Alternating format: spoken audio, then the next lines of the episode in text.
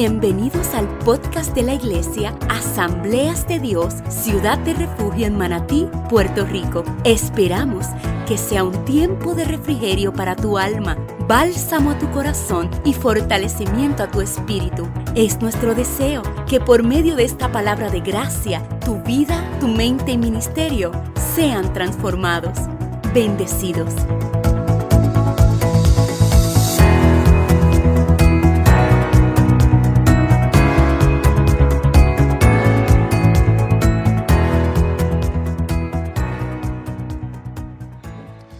Corintios capítulo 4, vamos a leer algunos versos. Segunda de Corintios capítulo 4, vamos a leer algunos versos, vamos a seguir con la serie Broken. Segunda de Corintios capítulo 4, vamos a leer del verso 7 hasta el 9. Cuando lo tengan me dicen amén. Segunda de Corintios capítulo 4, versículo 7 al 9, lea así a la gloria del Padre, del Hijo y del Espíritu Santo. La iglesia dice, dice, pero tenemos este tesoro en vasos de barro, para que la excelencia del poder sea de Dios y no de nosotros, que estamos atribulados en todo, mas no angustiados, en apuros, mas no desesperados, perseguido, mas no desamparado derribados, pero no destruidos. Señor, te damos gracias por esta tu palabra. Te pedimos, Espíritu de Dios, que seas tú a través de cada uno de nosotros, Señor amado. Que esta tu palabra, Señor, que tú has puesto en mi corazón, en mi espíritu, para compartir con mis amados, sea de edificación, de Señor, sea de aumento tuyo en la vida de cada uno de nosotros y que podamos crecer mientras la escuchamos y no solo la escuchemos, sino que la atesoremos en el corazón y la podamos poner en práctica, Señor. Te damos gracias por lo que hiciste, por lo que haces y por lo que continúas haciendo. Y te pido que esta palabra, Señor amado, cobre vida en cada uno de aquellos que la escuchamos. En el nombre de Cristo Jesús. Amén y amén. Puede tomar asiento.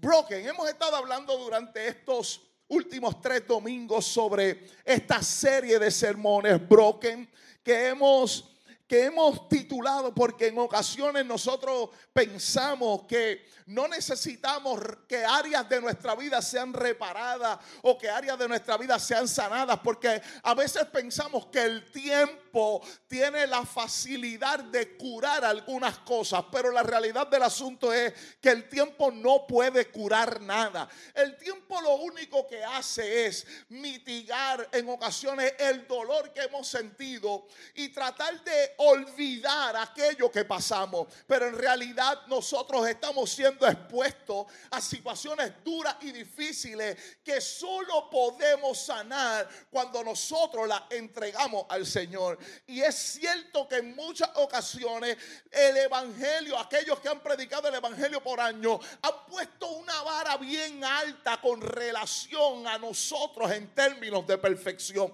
Y es por eso que hay mucha gente dentro de las iglesias que no ha hablado de sus heridas. Por eso hay mucha gente en, las iglesias que no habla de sus debilidades. Por eso hay mucha gente en las iglesias que no hablan de aquellas cosas que han necesitado entregar, algunas que han tratado de superar pero que no han podido. Porque en ocasiones hemos puesto la iglesia como el lugar en donde solo se reúne gente perfecta, en donde adoran a un Dios perfecto para dar gracias todo perfectamente, pero la realidad existencial que vive la iglesia no es esa. La realidad existencial de la iglesia es que tenemos gente dentro de nuestras congregaciones que han pasado traumas, que han tenido pérdidas, que han cometido errores, que han pasado, que han tenido pecados, que han dado caídas. Y en muchas ocasiones ese tipo de persona no está acostumbrada a llegar a lugares como oeste porque siente que no son parte de ahí, amado,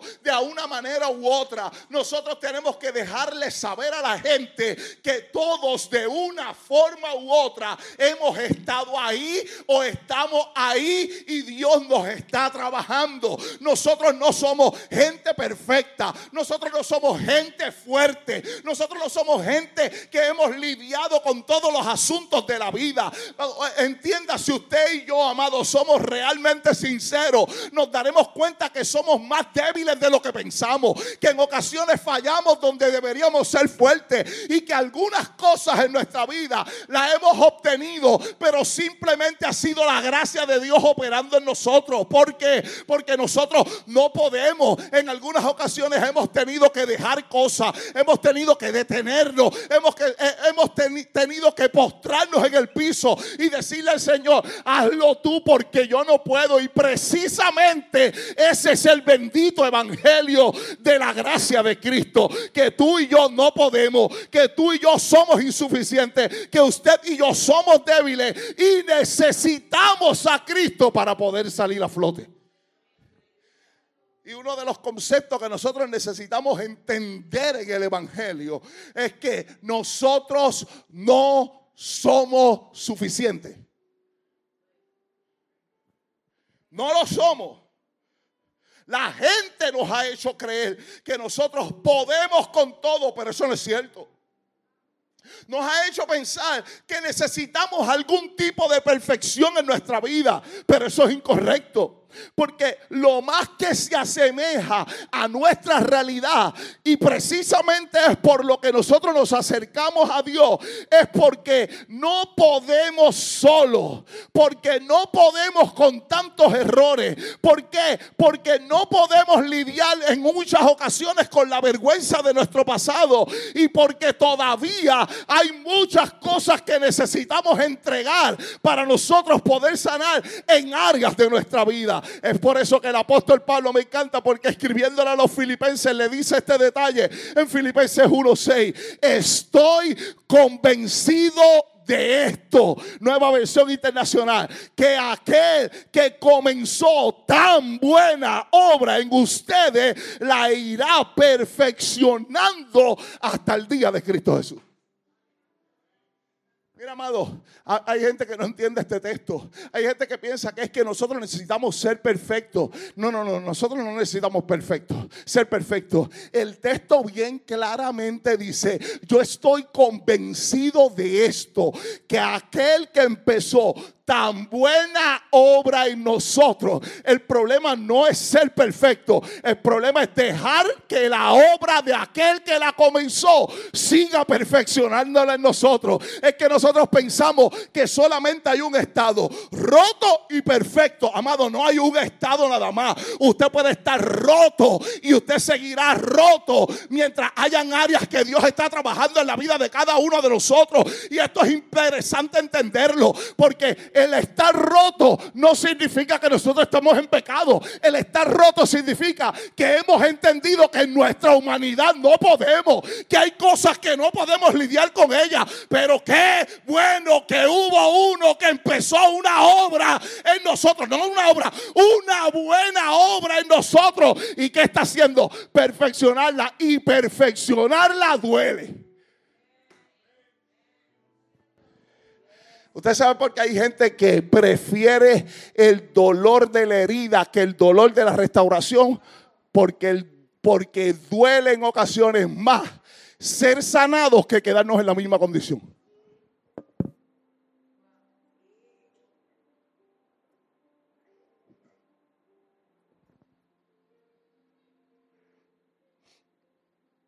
Mira, amado,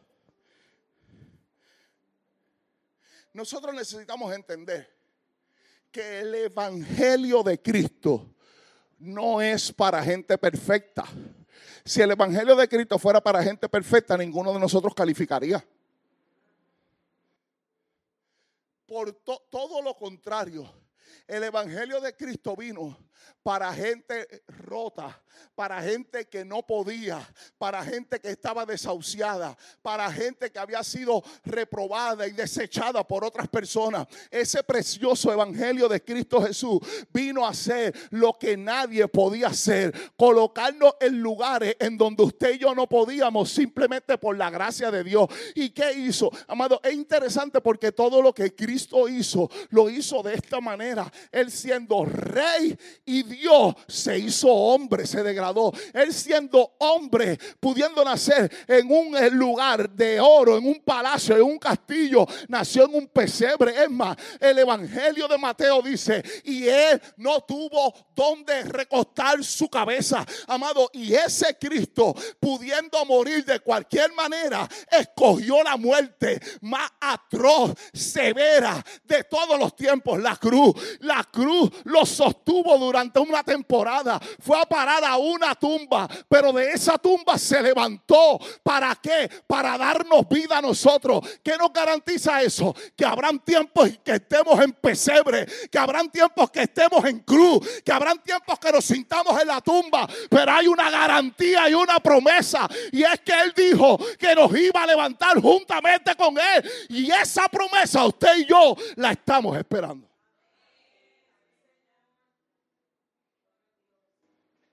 Ahora bien, el apóstol Pablo me encanta porque el apóstol Pablo comienza a hablar en eh, Segunda de Corintios capítulo 7, 4, versículo 7 sobre el tesoro que nosotros tenemos. Y él dice, me encanta porque dice, pero tenemos este tesoro en vasos de barro. Y después dice, para que la excelencia del poder sea de Dios y no de nosotros. Hay algo que él está, el apóstol Pablo está diciendo. El apóstol Pablo está diciendo, somos frágiles.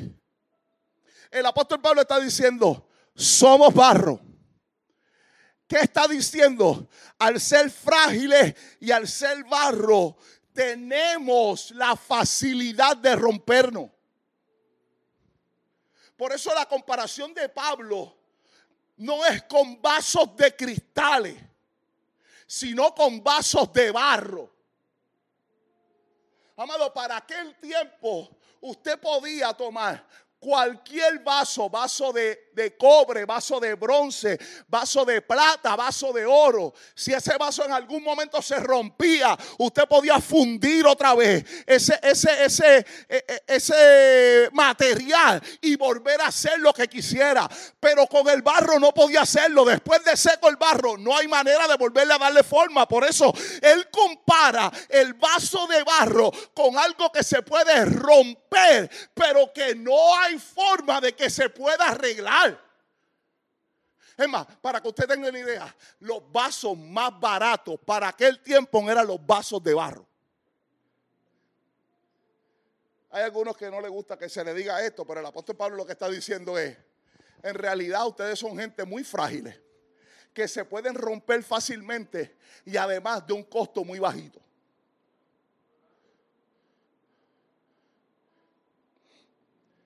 Usted sabe por qué la gente tiene la tendencia de vestir caro. La gente, la mayoría de la gente tiene la tendencia de vestir caro cuando se sienten baratos.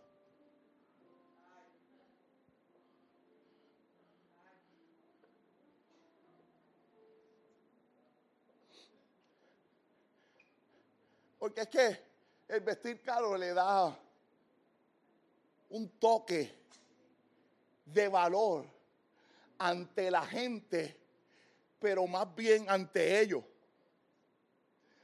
Pero aquellos que han entendido que lo que importa no es lo de afuera, sino lo de adentro, sabe que usted puede ir por el mundo con todo lo que usted quiera y lo que va a hacer brillar no es lo que usted se pone, sino aquello que usted deja en los otros. Al final de cuentas, nosotros no dejamos nuestra vestimenta, nosotros no dejamos lo que tenemos ni las cosas materiales, nosotros terminamos dejando la esencia de aquello de quienes somos. Por eso el apóstol Pablo lo que estaba diciendo, somos frágiles, somos barro, nos podemos romper. La comparación es que ese barro era barato, se rompía fácilmente, no había manera de arreglarlo.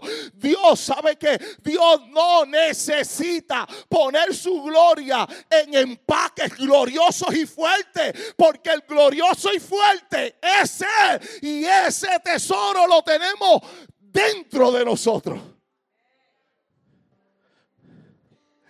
En palabras simples, amados, nosotros somos frágiles pero somos contenedores del mayor depósito en el mundo de nosotros, que es a Cristo.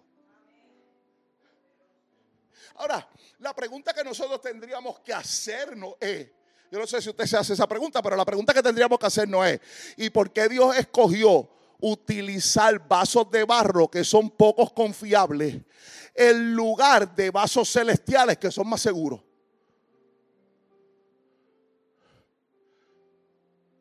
Amado, le voy a decir esto, porque los vasos perfectos solo son seguros para traer gloria a ellos mismos.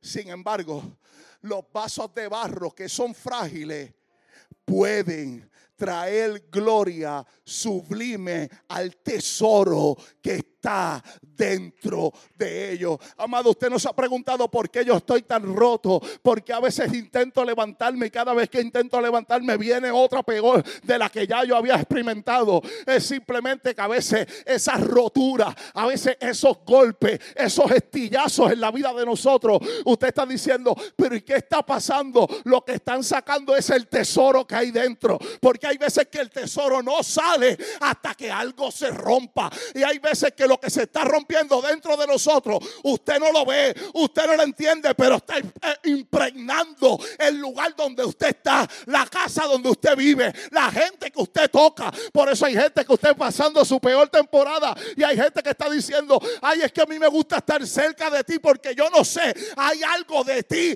que hace que yo sea, que tenga paz, que sea feliz, que tenga algo diferente. Amado, no somos nosotros porque nosotros somos barro, somos lodo. Es el tesoro que tenemos dentro que es capaz de salir para bendecir a otras vidas.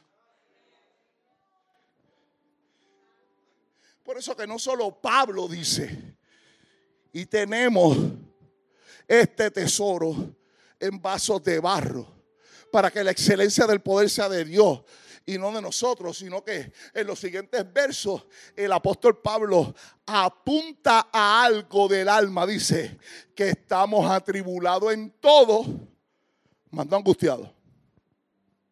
En apuro, mas no desesperados. Perseguidos, mas no desamparados. Derribados, pero no destruidos. Amado, este juego de palabras que utiliza el apóstol Pablo es sumamente interesante, porque el apóstol Pablo está hablando del alma de nosotros y de la victoria de Cristo sobre ese alma. Pablo lo que quiere decir es esto. Es, la vida nos ha rodeado de debilidades, pero Cristo nos ha coronado de gloria. Voy a repetir esto otra vez. Pablo lo que quiere decir es, la vida nos ha rodeado de debilidades, pero Cristo nos ha coronado de gloria. Así que, para que, para qué? Para que recordemos que la debilidad es de nosotros. Pero cuando sale la gloria, no es de nosotros. Es de Dios que ha puesto el tesoro en la vida de nosotros. Por eso, mira, amado, Pablo expresa esto de una manera increíble en la misma carta del apóstol Pablo escribiendo a la pero en el capítulo 12, en el verso 9, Pablo lo expresa de manera magistral. Mira lo que él dice. Pero él me dijo, te basta con mi gracia, nueva versión internacional, te basta con mi gracia, pues mi poder se perfecciona en la debilidad. Y después dice, por lo tanto, gustosamente haré más bien alarde de mis debilidades para que permanezca sobre mí el poder de Cristo.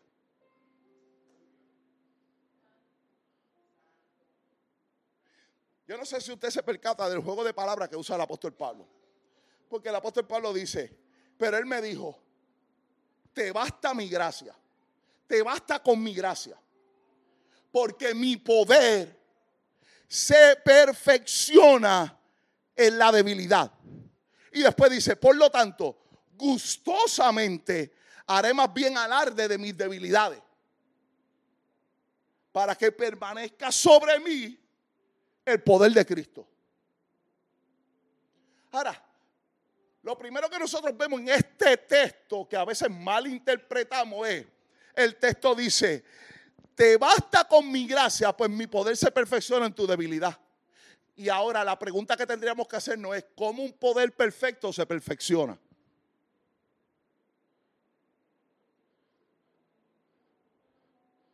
Porque él está diciendo, basta con mi gracia porque mi poder se perfecciona en la debilidad. El poder de Dios no necesita perfeccionarse. Más bien lo que el apóstol Pablo intenta decir es que ante tanta debilidad de nosotros, solo el poder de Dios es el causante de que nosotros hagamos lo que hacemos. O sea, en palabras simples, yo tengo muchas debilidades. Soy muy frágil. Estoy muy roto. Por ende, ¿cómo se perfecciona el poder? No porque el poder no esté perfecto, el poder de Dios es perfecto. ¿Cómo se perfecciona ese poder? Bueno, ese poder termina perfeccionándose en mí porque cuando yo con mis debilidades, mis flaquezas, mis desaciertos y mis errores, incluyendo mis pecados, no puede llegar al blanco, pero lo hago, no es porque yo soy débil, es porque el poder del tesoro que está dentro de nosotros nos está empujando a que hagamos lo que debemos hacer. Pablo le está diciendo, necesito tu debilidad para que el poder de Dios accione. No, el apóstol Pablo está diciendo, el poder de Dios es perfecto. Pero ¿cómo se ve mejor esa perfección? Usando a gente débil para hacer cosas que no pueden hacer. Es por eso que no es Pablo termina este texto diciendo, y, y, más bien, haré alarde de mis debilidades para que permanezca sobre mí el poder de Cristo. Mira, amado, yo no sé si usted ha visto o ha notado que por eso es que mucha gente en la iglesia ni se atreve a decir cosas. Porque la mayoría de la gente cuando expresa la vida de Dios en ellos, lo presenta desde una plataforma de perfección. ¿No se ha dado cuenta de eso? Amado, es que yo una vez estaba así, buscando un parking. Y de momento le digo al Espíritu de Dios, dame un parking, Dios. Y ahí mismo cuando voy, sale una persona y yo me estaciono. Es ahí donde está operando el poder. Y usted dice, wow, yo a veces he estado media hora dando vueltas en un parking y no encuentro nada. Entonces, te presentan desde una plataforma en donde todo lo que ellos hacen es como un vínculo trascendente espiritual. Que usted dice, a este tipo lo que le falta es que camine por las nubes. Entonces usted se compara, con, amado, yo no sé si a usted le ha pasado eso, pero usted se compara con ellos y usted dice, hermano, yo me levanto por la mañana y yo apenas oro porque tengo un clase de cansancio que no puedo con la vida. Voy de camino para el trabajo, yo intento hacer cosas, pero es que, es que cuando llego estoy, eh, eh, eh, estoy como dicen, estoy esbaratado, esbaratado, pero que te digo de que baratado, que no puedo hacer las cosas que yo quisiera. Amado, y usted comienza a compararse con ese tipo de gente. Yo no hablo así, yo, yo no escucho la voz tuya así. Amado, y, nosotros comenzamos a decir, ¿y, ¿y qué es de mí? Yo no puedo ante tanta perfección, pero Dios no te está diciendo que haga alarde de tus imperfecciones y de tus debilidades. Más bien, el apóstol Pablo lo que quiere decir es, asegúrate de que estés consciente de que tú eres débil, de que tú eres débil, de que tú no puedes, de que tú eres frágil, de que tú estás roto. Por eso cuando el apóstol Pablo dice, más bien yo hago alarde de mis debilidades, no es que él anda diciendo todo el día, hey, yo soy débil, estoy roto, no puedo más, tú sabes cómo es esto. No, no, no, él lo que está diciendo es, estoy consciente en mi vida de que yo no puedo, de que soy débil, de que soy frágil. porque yo estoy consciente de eso? Para que el poder de Cristo siga reposando sobre mí para poder hacer aquellas cosas que no puedo hacer.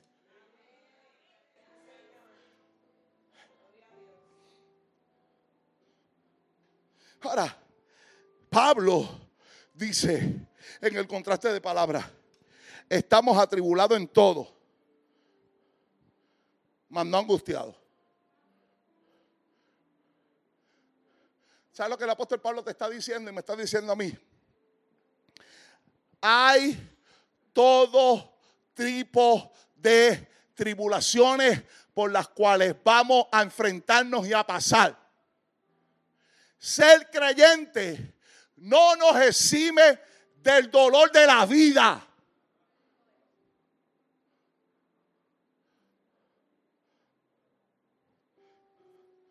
Pastor, después que yo sirvo al Señor me robaron, me robaron el carro. Amado, tú sirves al Señor y hay alguien que sirve al diablo que te robó el cajo. ¿Por qué a ti? Porque te tocó. Pastor, me diagnosticaron una enfermedad. ¿Tienes cuerpo? Sí, es posible que te enferme. Pastor, tuve la pérdida de un empleo. ¿Y qué pasó? Ahí más adelante, búscate otro. ¿Cómo lidiamos con eso? No estoy diciendo que eso es minimizar lo que te está pasando. No estoy diciendo eso. Lo que estoy diciendo es que, amado, que nosotros a veces pensamos que nosotros ser creyentes nos es, es como si viviéramos en el Marte y, que a nosotros no nos debe pasar nada, ni nos deben decir nada, porque no, amado, nosotros estamos en este mundo y somos parte de este mundo. Y para colmo, entienda, un mundo caído en donde el pecado está abundando y al final de cuentas la maldad sigue subiendo y de una manera u otra nos va a tocar. Usted trata de hacer el bien y alguien le hace el mal. Usted trata de saludar a alguien y alguien le saca el dedo. Usted trata de hacer la fila y alguien se le cuela. Usted trata de hacer cosas. Ay, amado, entienda, estamos en este mundo y hay veces que nosotros necesitamos saber, soy parte de este mundo, claro que sí, pero yo no tengo ciudadanía en este mundo. Todo lo que está pasando linealmente en nuestro tiempo es parte de un propósito, pero usted y yo tenemos una ciudadanía celestial con esperanza eterna en Cristo Jesús. Eso Pablo dice, estamos atribulados en todo. Mira, hay todo tipo de tribulaciones sobre nosotros. Quizás estamos confinados a un ambiente difícil, a alguna situación delicada. Quizá usted no lo vivió este año, pero nosotros tenemos familias en esta iglesia que vivieron el peor año de su vida.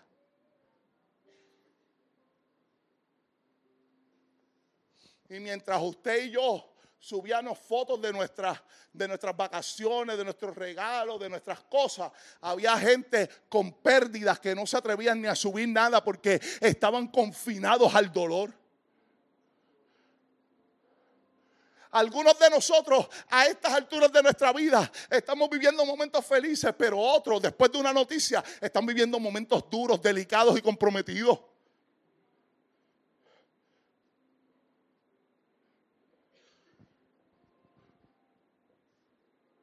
Yo no sé si usted sabía, pero nosotros perdimos dos personas este año, Nelson y nuestro hermano Carly. Y Carly es, tío de Jeffrey de Mital. Señor. Nelson fue el dedo nada más. Georgie y Carly. Nelson fue el dedo nada más. Quiero fue el dedo nada más.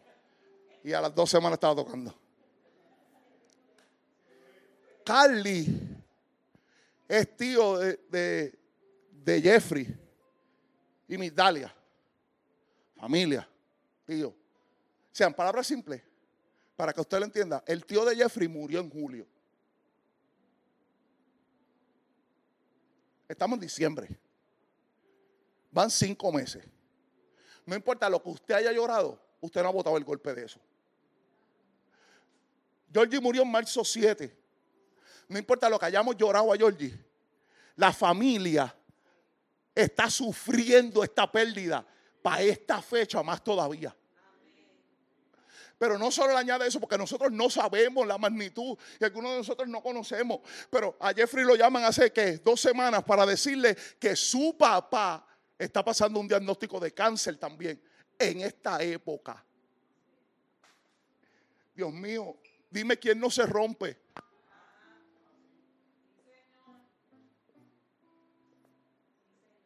Dime cómo lidiamos ante la pérdida que tenemos y enfrentando malas noticias que nosotros no sabemos cómo hacerlo. A esto se le añade, amado, toda pérdida se le añaden un montón de cosas que nosotros a veces no nos viene a la mente, pero cada pérdida y cada enfermedad añade dolores y heridas que nosotros no podemos manejar. ¿Por qué? Porque usted está viendo a Dani hoy, usted está viendo a Luis hoy en nuestra iglesia, que Dios lo ha sanado, pero eso no significa que no pasaron situaciones económicas duras que enfrentado, situaciones de soledad en donde nadie estaba para consolarlo, situaciones en donde que iban a morir, pero la mano de Dios estuvo con ellos, amado. Dentro de todo estamos rotos por dentro y necesitamos todo venir al taller del maestro para ser reparado. Le está diciendo el apóstol Pablo, usted y yo vamos a estar atribulados en todo. O sea, amado, cuando alguien tenga la certeza de que cuando alguien le pregunte, ¿y qué? ¿Cómo está? Usted, estando atribulado, no diga, aquí en victoria. Porque hasta nos enseñaron a hablar un lenguaje bonito porque el lenguaje mueve las cosas, que mueve las cosas es Dios. Piensa positivo, que lo positivo. Mira, amado, tú puedes pensar positivo y llevarte el diablo.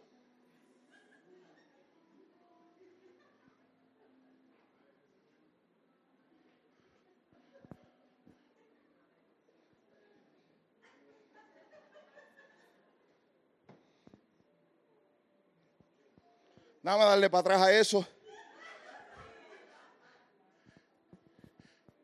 Y voy a decirlo de manera un poquito más organizada. Usted puede estar pensando todo el tiempo en cosas positivas y el diablo llevárselo.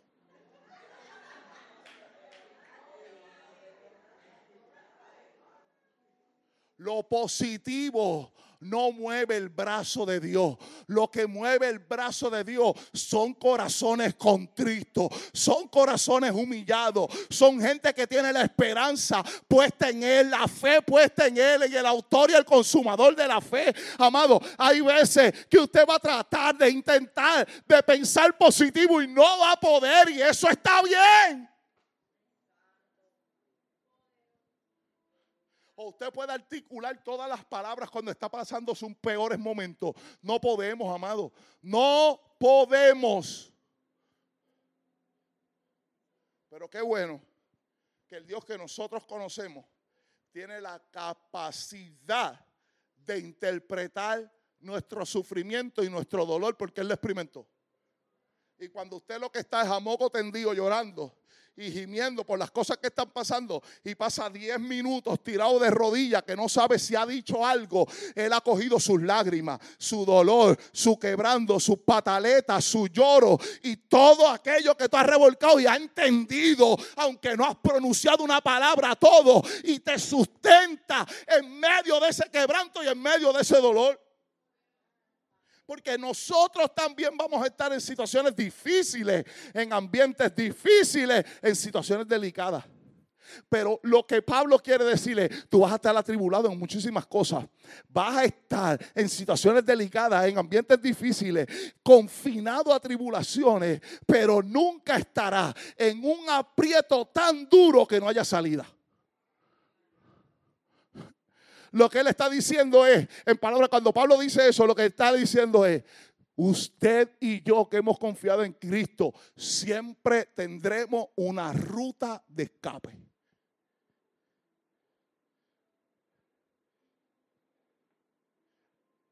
Y usted dirá, ahora mismo yo no sé cuál es mi ruta de escape. A lo que te voy a decir es, ¿cuántas veces antes de esta has estado en aprieto. ¿Y qué te ha traído hasta aquí?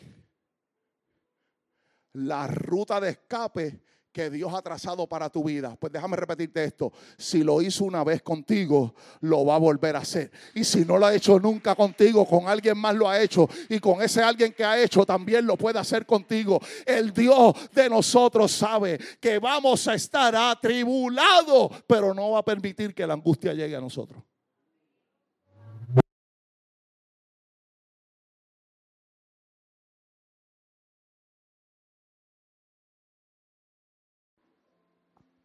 Gloria a Dios. Lo segundo que el apóstol Pablo dice en esto es, en apuros, mas no desesperado. Eso, eso es como que contradictorio. ¿Quién no está en apuros desesperado?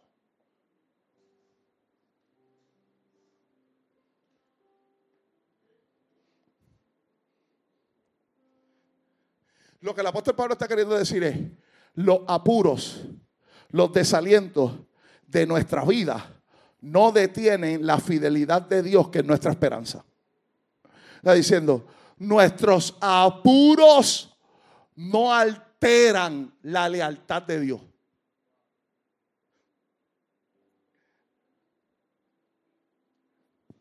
Usted y yo tendremos apuros para hacer cosas para salir de cosas, para llegar a lugares, para salir de lugares. Y Dios lo que te está diciendo es, aún en medio de esos apuros, mi lealtad nunca está en juego.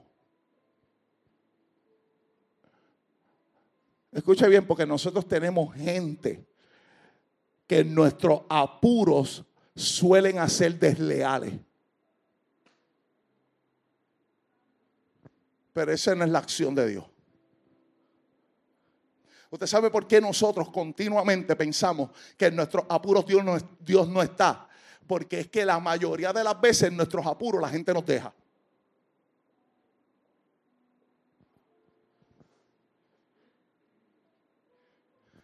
Alguien ha estado en momentos apretados y duros de su vida en donde quisiste llamar a alguien que de momento dice, ya esa persona no está para mí. Quisiste ir donde alguien que posiblemente era tu esperanza en esos momentos de dificultad y no está. Entonces, nosotros continuamente comenzamos a pasarle factura a Dios por lo que la gente nos ha hecho.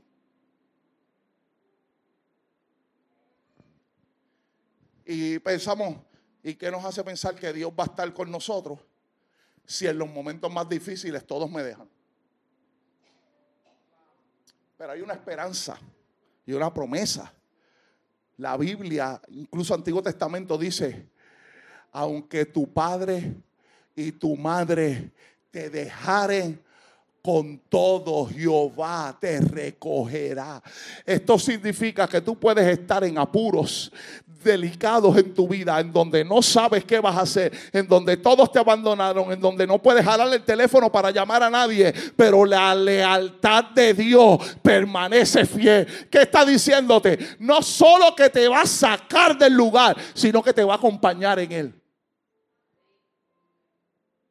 Porque hay procesos que nosotros queremos que Dios nos saque y Dios y Dios no nos saca de ellos porque necesita que nosotros aprendamos cosas. Entonces, como no nos va a sacar de ellos, pues se mete con nosotros.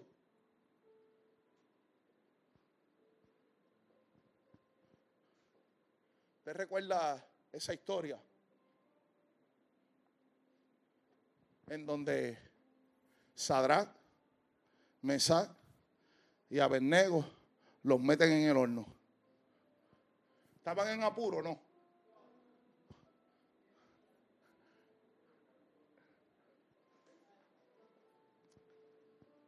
Te voy a decir en qué tipo de apuro estaban. Ellos estaban en un apuro que era siete veces mayor que cualquier apuro de cualquier persona. Porque la orden del rey fue, caliéntame ese horno siete veces más de lo normal. El horno estaba tan fuerte y tan caliente que la Biblia dice que cuando tiraron a los muchachos al horno, los que los tiraron murieron quemados.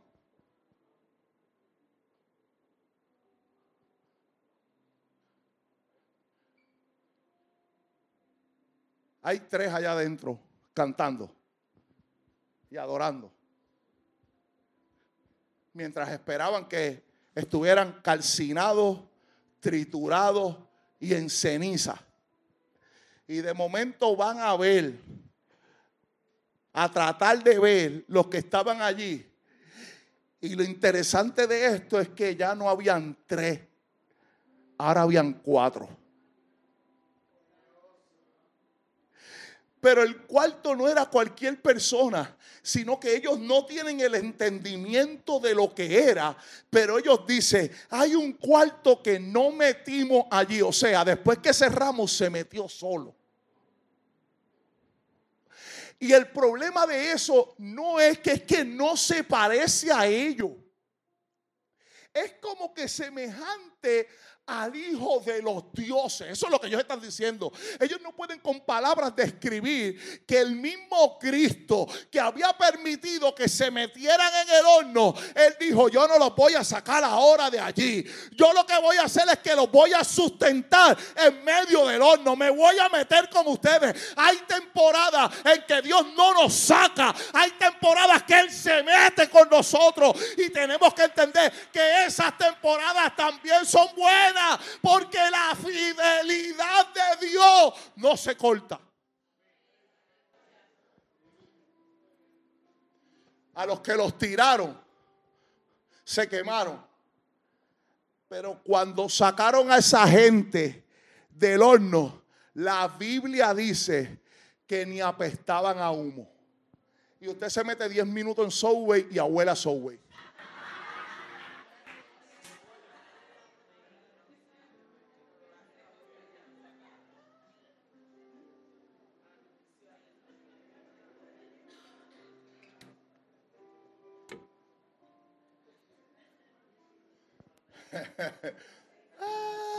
¿Que no? ¿Que no fue buena comparación? Dame A por esa, dame A por esa, por favor. Te mete 10 minutos allí, huele a lechuga, a pollo, a, a, pan de queso, aplauso. antes de Navidad, antes de Navidad está bueno.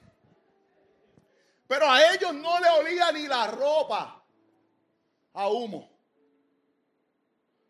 Yo no sé si usted lo ha pasado, pueden estar quemando a tres millas de distancia. Usted cuelga la ropa, el tendedero, cuando usted se la va a poner, tiene que volver a lavarla. Es más, alguien que fume cigarrillo al lado de usted, ¿sí o no? A esto no le olía la ropa a humo. O sea, el Dios que se metió con ellos no solo estuvo con ellos, sino que los protegió del fuego, del humo y de todo aquello que intentara, que intentara dañarlo. Dios te está cubriendo también. Lo que pasa es que a veces no vemos ni entendemos ese mover de Dios en nosotros. Así que lo tercero que Pablo dice es, estamos perseguidos, mas no desamparado. Amado, yo no sé usted, yo no sé usted, pero hay veces que usted y yo no sabemos qué vamos a hacer.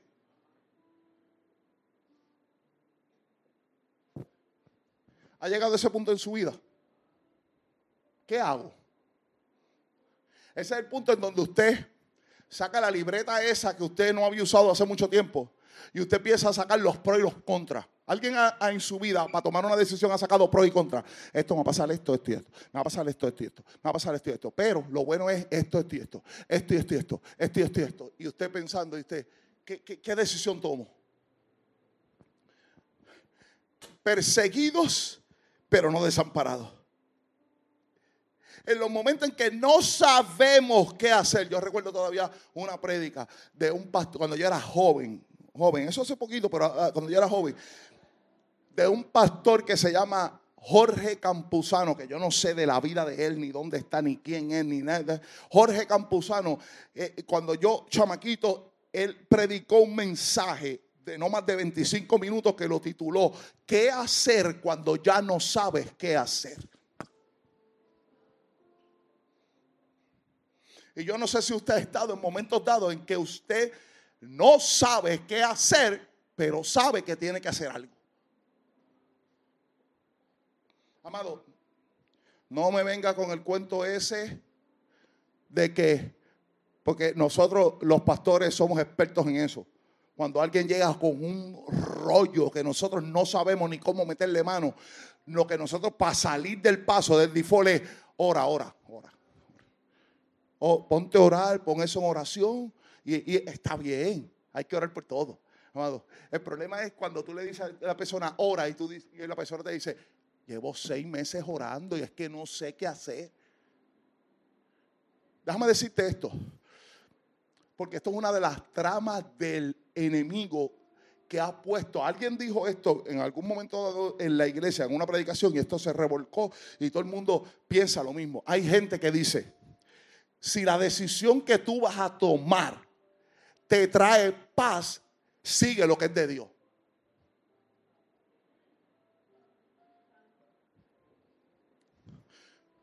Hay decisiones que usted y yo tenemos que tomar que no van a traer paz a la vida de nosotros. Ah, pastor, ¿y si no trae paz a la vida de nosotros? Porque tenemos que descifrar lo que es paz. Porque hay veces que nosotros pensamos que paz es como yo me siento.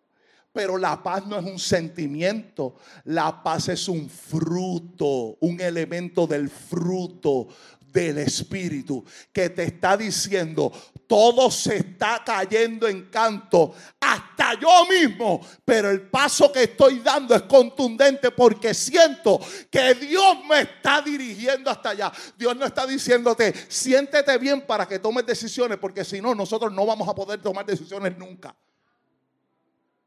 By the way, se lo voy a tocar un poquito más adelante. El problema del alma es ese.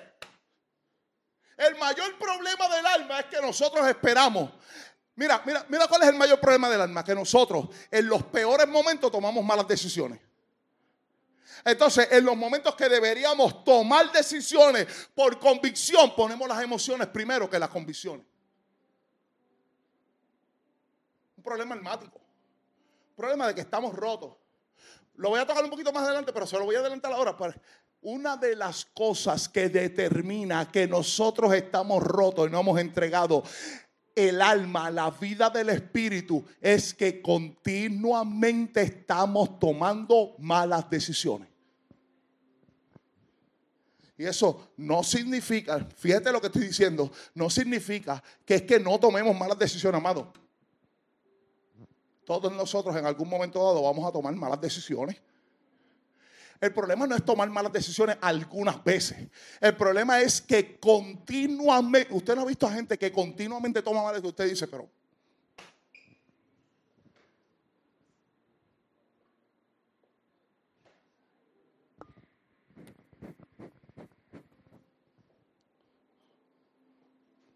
Lo que lo que el apóstol Pablo está diciendo es, hay veces que no sabemos qué hacer, Pero Dios siempre sabe lo que está haciendo. En palabras simples, no estamos solos. Usted y yo no sabemos qué estamos, qué está haciendo, ni qué vamos a hacer. Pero Dios sí sabe lo que está haciendo. Es más, a mí me encanta decir esto. Cuando usted piense que todo se le fue de control, a Dios nada se le va de control.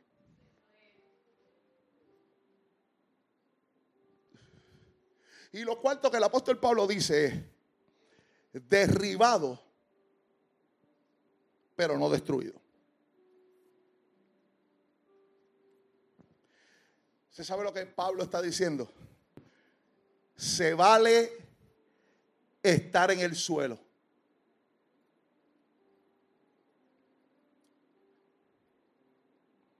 Te lo voy a, te lo voy a, a decir como lo escribí se vale estar en el suelo. Se puede estar perdiendo sueño. Se puede estar sin fuerza. Se puede estar roto. Incluso se puede estar llorando. Pero estamos victoriosos porque somos más que vencedores por medio de aquel que nos amó.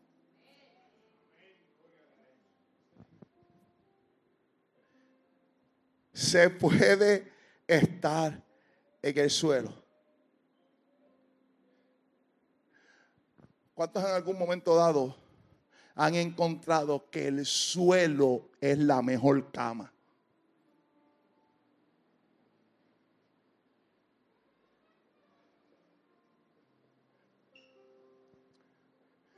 Yo quiero ver las manos de alguno que en algún momento dado ha perdido toda la noche dando vueltas en la casa, en la cama, con los ojos abiertos, llorando, gritando, caminando la cama, tocando. Ah. Ojalá y le haya puesto un candado a la nevera. Porque hay veces que nosotros pasamos toda la noche eh, eh, despiertos y nuestro único refugio es la nevera.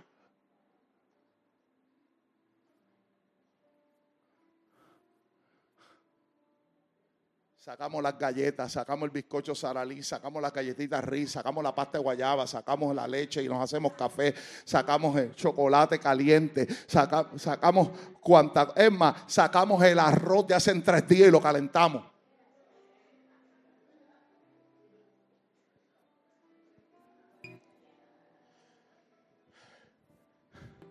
Hay gente que dice, no, yo no como comida recalentada. Yo, yo, cómete un arrocito del otro día.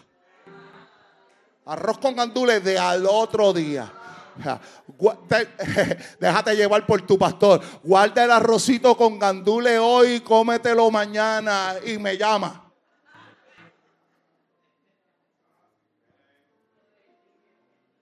Iván está diciendo, yo no como eso, Iván no come eso, Iván.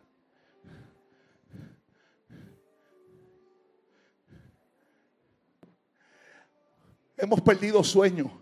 Déjame decirte esto para aquellos que han perdido sueño. Déjame decirle esto también para gente que han perdido sueño y también han perdido todas las pastillas porque se las han tomado desde Tilenol PM para acá y el sueño no se consigue.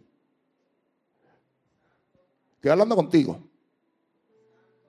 Estoy hablando contigo. Que estuviste en la cama ocho horas, pero te levantaste peor que como te acostaste porque no pudiste descansar porque estuviste toda la noche en alerta. Y alguna gente ha estado despierto toda la noche aunque tiene los ojos cerrados. Alerta, vivo, pensando. El problema te está tumbando. Aquello te está deteniendo. Estás diciendo, no voy a poder con eso. ¿Cómo voy a darle a esto mañana? ¿Cómo enfrento mi familia? ¿Cómo enfrento las la finanzas? ¿Cómo enfrento? Y, es toda la noche, toda la noche. Y Dios te está diciendo, estás siendo derribado. Estás llorando. Estás tirado en el suelo. Estás sin fuerza.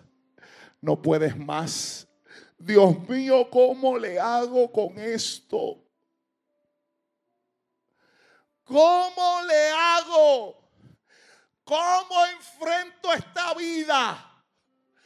¿Cómo recojo los pedazos para volverlos a unir? Pero siento que cada vez que pongo uno, se sale otro de su sitio.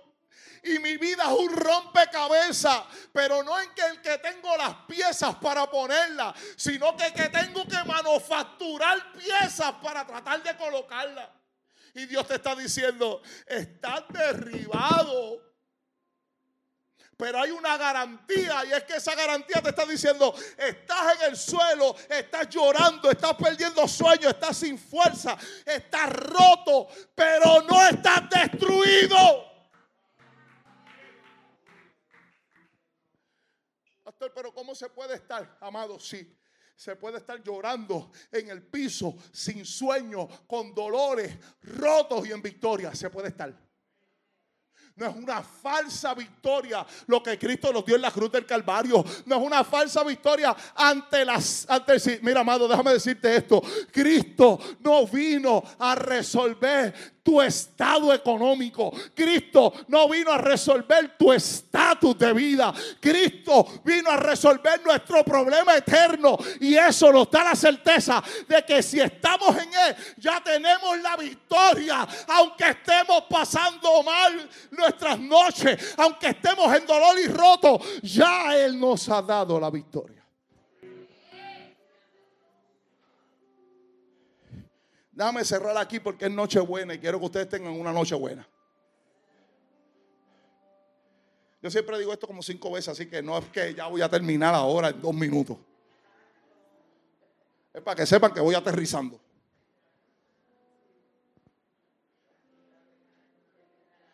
Antes de que suene la alarma en nueve minutos. Amado, la Biblia está llena de personajes que pensaron perder, de personajes que pecaron, de personajes que estaban rotos, de personas que estuvieron destruidas, de personas que no eran nadie ante la sociedad, de personas que habían sido rechazadas, de personas que habían sido enjuiciadas y encarceladas, pero que esas personas tenían un tesoro dentro.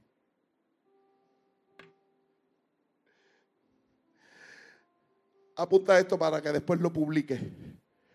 No hay sequía para los que tienen dentro un río de agua viva.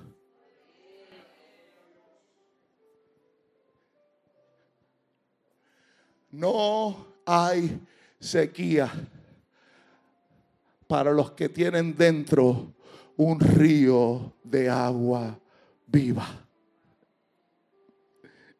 Quiero cerrar con este personaje. Ismael. ¿Alguien ha escuchado hablar de ese, de Ismael? Yo voy a darle un breve recuento de Ismael. Ismael era el hijo mayor de Abraham. Ismael era el hijo mayor de Abraham que había tenido con Agar. Agar no era una creyente, Agar era una impía que era esclava de Sara, la esposa de Abraham. Y ante la promesa de Dios de que iban a tener un hijo y no poder tenerlo, Sara se apresura y le dice, mira, acuéstate con Agar, mi esclava, y ten un hijo, por lo menos, descendencia de nosotros. Abraham se va con Sara, concibe su primer hijo, lo llama Ismael, con Agar, lo llama Ismael. Este Ismael este Ismael, que es el hijo mayor de Abraham, Abraham lo tiene cuando tiene 86 años. Ahora bien, luego, cuando Abraham tiene 100 años, él tiene al hijo de la promesa. Y el hijo de la promesa, ustedes saben que se llamaba Isaac. Isaac es el hijo de la promesa. Si Abraham tuvo a, Ismael a los a los 86 años y tiene a Isaac cuando tiene 100, significa que la edad que le llevaba a Ismael a Isaac eran 14 años. Pero sucede algo. Sucede que aparentemente Ismael comenzó a hacerle bullying a Isaac. Y a menospreciarlo. Y tan era la carga de Sara, la esposa de Abraham, que le dice, mira mano, yo no puedo más con este muchacho. Abraham, en vez de tomar una postura paternal, le da a la mujer la opción de que haga lo que ella quiere con él. Es su hijo. Es su hijo. ¿Y qué sucede ahí? Sara saca a Agar y a Ismael de la casa y los manda al desierto. ¿Cuántos años tenía aproximadamente Ismael cuando lo sacan? Se cree que tenía aproximadamente 15 años. Cuando Ismael, hijo de Abraham, es sacado de la tierra donde está Abraham, lo sacan al desierto. No voy a entrar en detalle en lo que pasa. Usted conoce que por poco se mueren de en una sequía porque no tenían agua. Y Dios a una impía se le revela y le dice que hay una fuente de agua y ella puede darle a su hijo porque ya lo había tirado para morir a Ismael. Escuche esto porque esto es lo más interesante de este caso. Lo más interesante del caso es que Ismael nunca vuelve a Israel. Ismael es mencionado cuando regresa a su patria porque su papá muere. El papá que lo botó al desierto muere Ismael se entera en el desierto y vuelve a enterrar a su papá. Es cuando vuelve. Pero de ahí vuelve para el desierto. Escucha esto. Ismael se queda en el desierto por el resto de sus días. Y murió a los 137 años de edad aquellos que saben sumar un poquito, si lo sacó cuando tenía 15 años y murió cuando tenía 137, Ismael vivió 122 años en el desierto.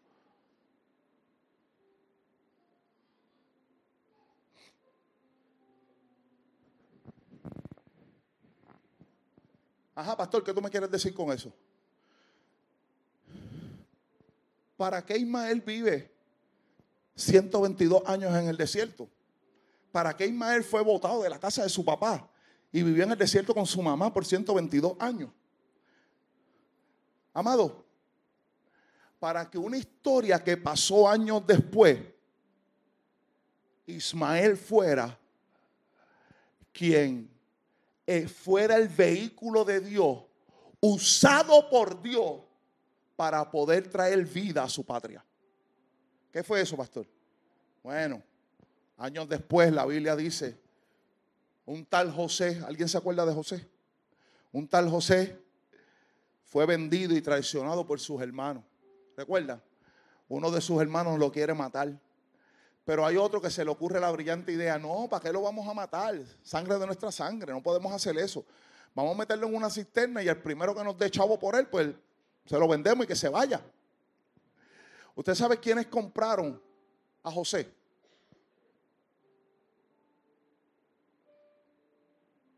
Los ismaelitas compraron a José.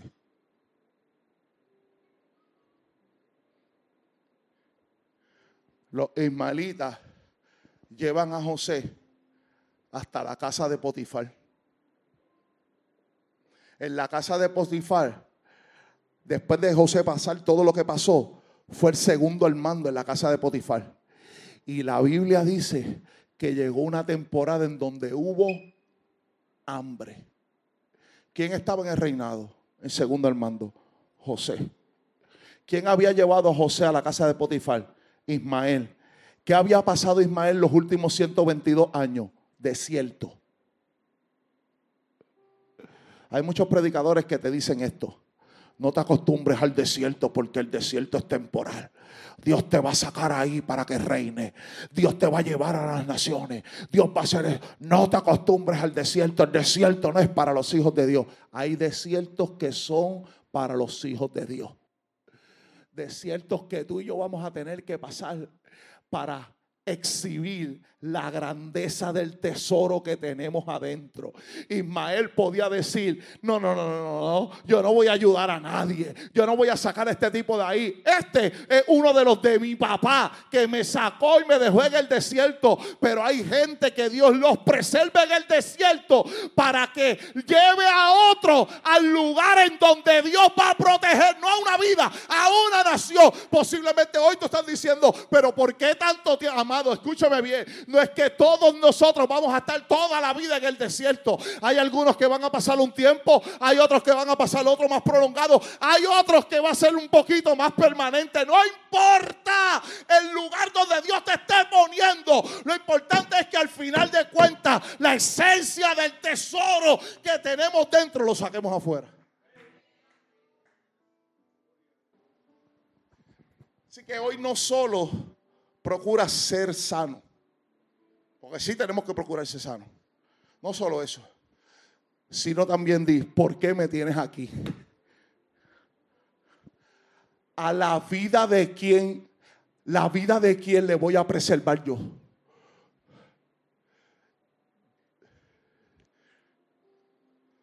¿Qué me estás enseñando hoy? Que yo voy a enseñarle a otro. Vamos, déjame decirte esto. Ahora sí voy a cerrar. Me voy a apagar el iPad y todo. Dos y uno, no son nada. Cuando Dios la está hablando y tocando, ella, ella apaga la alarma. Si usted ve que no, que no la alarma, es que Dios no la ha hablado en el mensaje.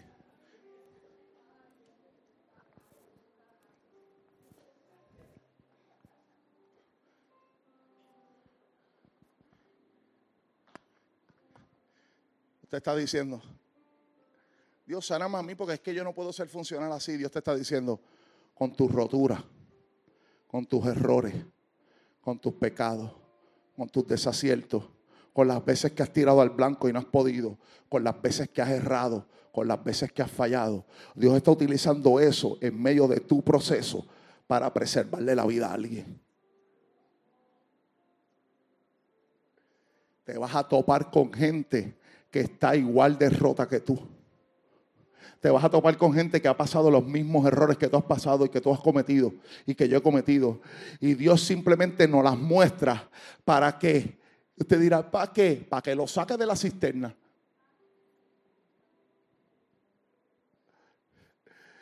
Pero lo saco de la cisterna.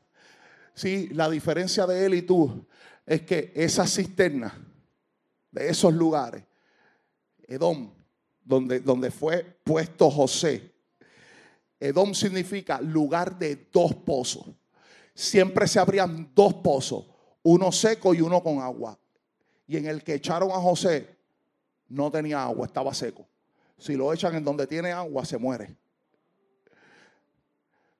Porque, porque a ti y a mí nos tiran en pozos secos y en cisternas secas? Porque el agua la tenemos dentro.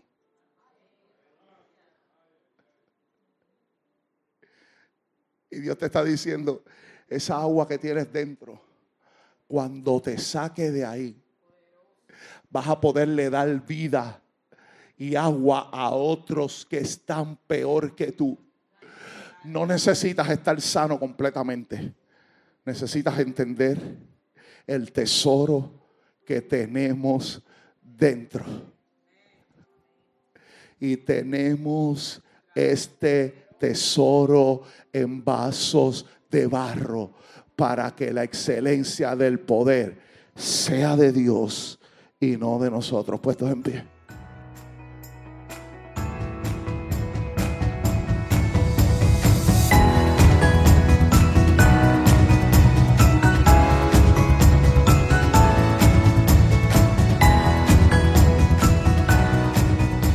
Gracias por escucharnos.